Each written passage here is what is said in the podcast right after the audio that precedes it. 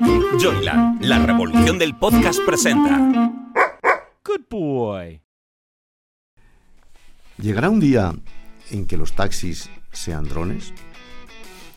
¿Llegará un día en el que los cielos de nuestras ciudades estén surcados por máquinas aéreas, no vamos a decir aviones, por artilugios aéreos? Naturalmente que sí. ¿Llegará un día en que tengamos los vehículos sin conductor, autónomos? Pues naturalmente que sí. Y eso lo vamos a ver tú y yo. Lo vamos a ver y lo vamos, nos vamos a beneficiar de ello, porque esto va a ser bueno.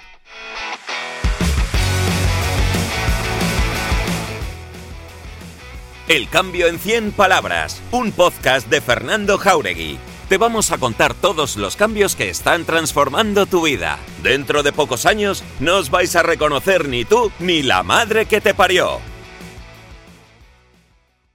Eh, ya digo que yo de esto no entiendo nada, como de todas las otras cosas que os voy explicando en otros podcasts, pero siempre, siempre traemos a alguien que lo sabe todo, que lo sabe todo y más de lo que estamos hablando.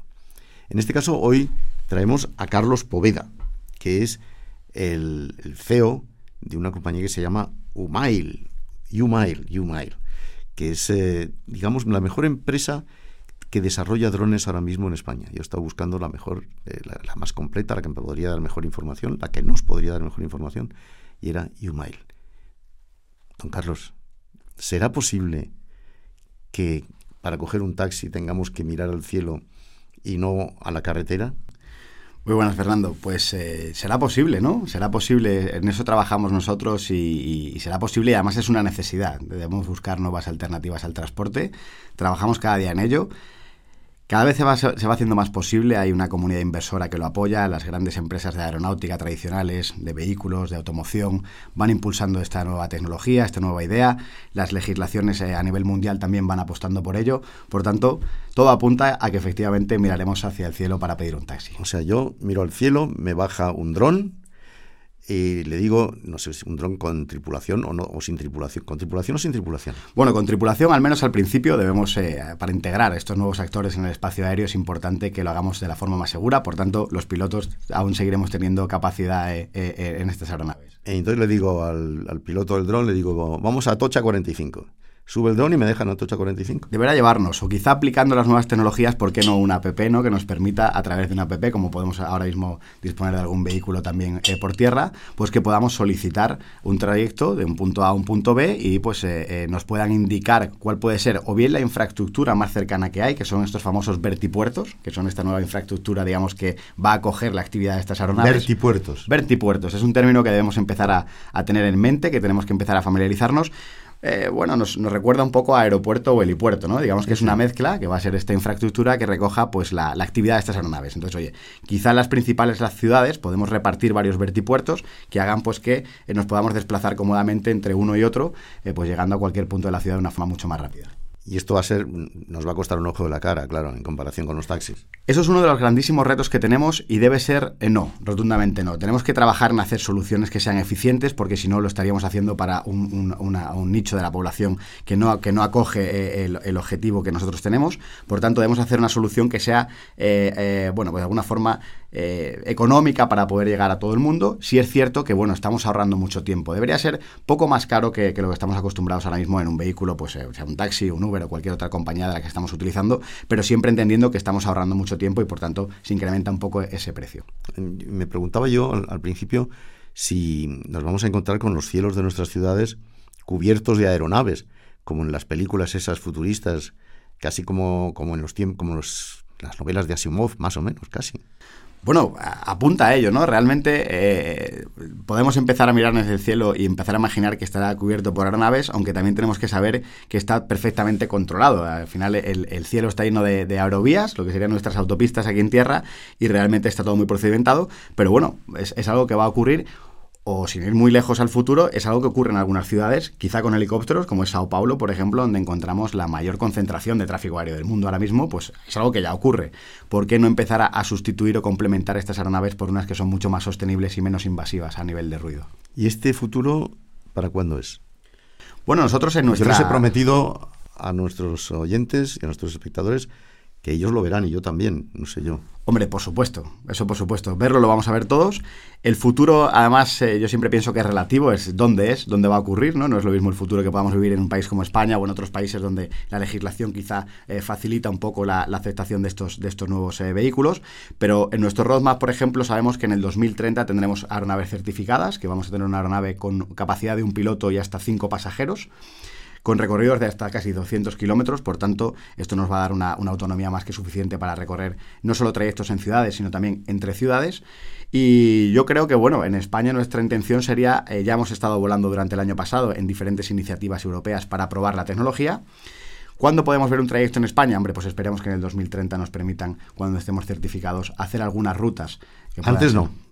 Antes yo creo que no, antes eran un poco experimentales, quizá alguna otra compañía pueda acceder, pero creo que como rutas, eh, llamémosla de personas que puedan desplazar de un sitio a otro, creo que estaríamos hablando del 28-30. Pero entiendo que U-Miles no se dedica solamente al transporte, a nuevas soluciones en transporte aéreo, también en transporte terrestre. Un momentito, porque yo voy a preguntar a otra persona, no es que no me fíe de usted, ¿eh? no, no, pero voy a preguntar a otra persona sobre el vehículo sin conductor y ahora seguimos hablando. Muy bien.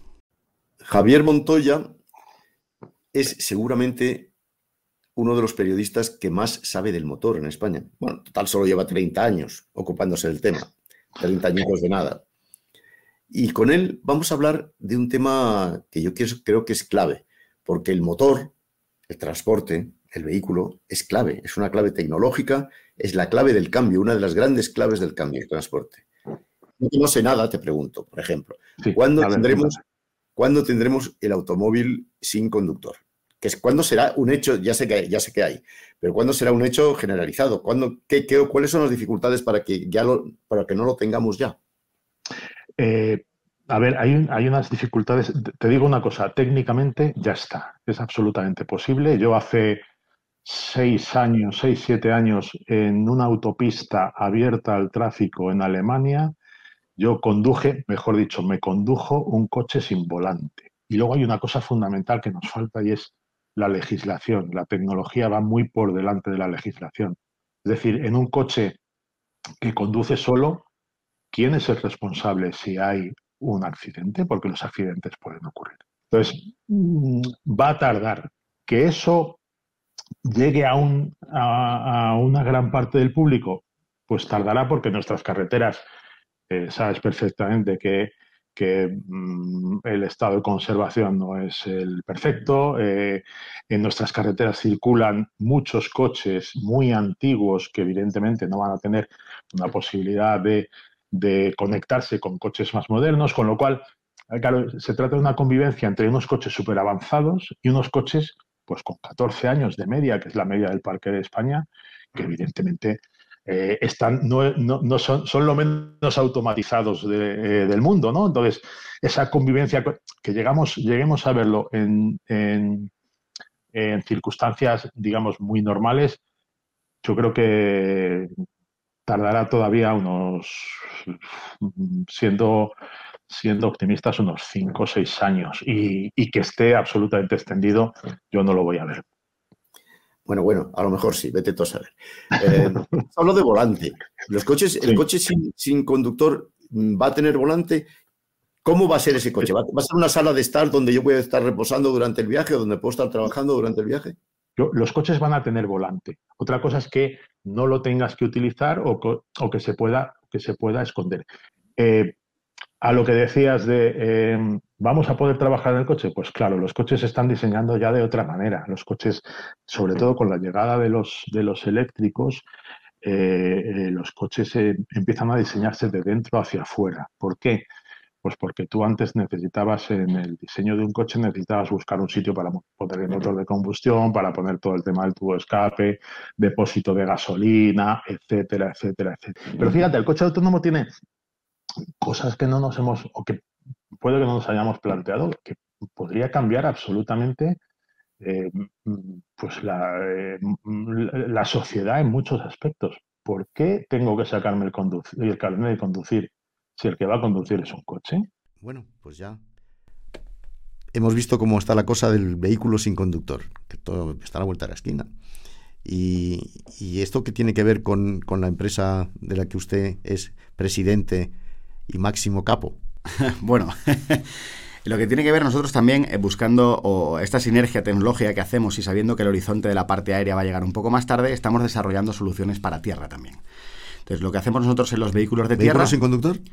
Eh, no exactamente. Nosotros digamos que el conductor no va a ir a bordo, pero sí tenemos un conductor que lo va a pilotar de forma remota. Por tanto, nuestra visión en este aspecto es que tenemos un centro de control que va a permitir a través de una app, que podríamos utilizar la misma para las soluciones aéreas el día de mañana, va a ser que yo pido un trayecto de un punto A a un punto B y viene un vehículo que está pilotado remotamente, por tanto me permite también que dentro de ese vehículo tenga más capacidad, porque estoy ya pues liberando el espacio del conductor. Eh, a esta tecnología le hemos denominado IntelliDrive, que nos permite pilotar el vehículo de forma remota, pero siendo eh, dotado de una tecnología autónomo nivel 4, siendo 5 el máximo nivel de autonomía. Por tanto, es un vehículo muy seguro que en el caso de una pérdida de comunicación o cualquier otro fallo, lo que ocurriría sería que bueno, pues el, vehículo perdón, podría parar solo y tendría la capacidad suficiente de, incorporarse a la, a la circulación. Y luego tenemos otra tecnología que es Platooning, que nos va a permitir también que podamos incorporar tantos vehículos como deseemos según la demanda que tenemos en un momento específico, siendo únicamente pilotados por ese piloto remoto. Por tanto, pues nos da una, eficiencia y una adaptabilidad a necesidades concretas que también va a agilizar mucho el tráfico en ciudades, puesto que movemos la cantidad de vehículo o, la masa, digamos, de volumen de vehículo específicamente para una demanda concreta. O sea que el, transporte urbano e interurbano, tal y como lo conocemos hasta ahora mismo, esto está llamado su fin en, cinco años, en seis. Bueno, empezaremos a ver cambios importantes en cinco o seis años, pero es una necesidad, es una necesidad que debemos empezar a cambiar. Eh, las ciudades cambian, eh, eh, las nuevas generaciones cambian, las, necesidades cambian y debemos evolucionar el transporte, que es algo tan, cotidiano en, nuestras vidas, a una nueva tendencia que nos permita pues, adaptarnos a esta nueva necesidad y a las necesidades del planeta. Debemos mejorar esta, esta, esta, esta, sostenibilidad, que es uno de los, digamos, principios básicos de nuestra tecnología. Porque eso la contaminación es menor.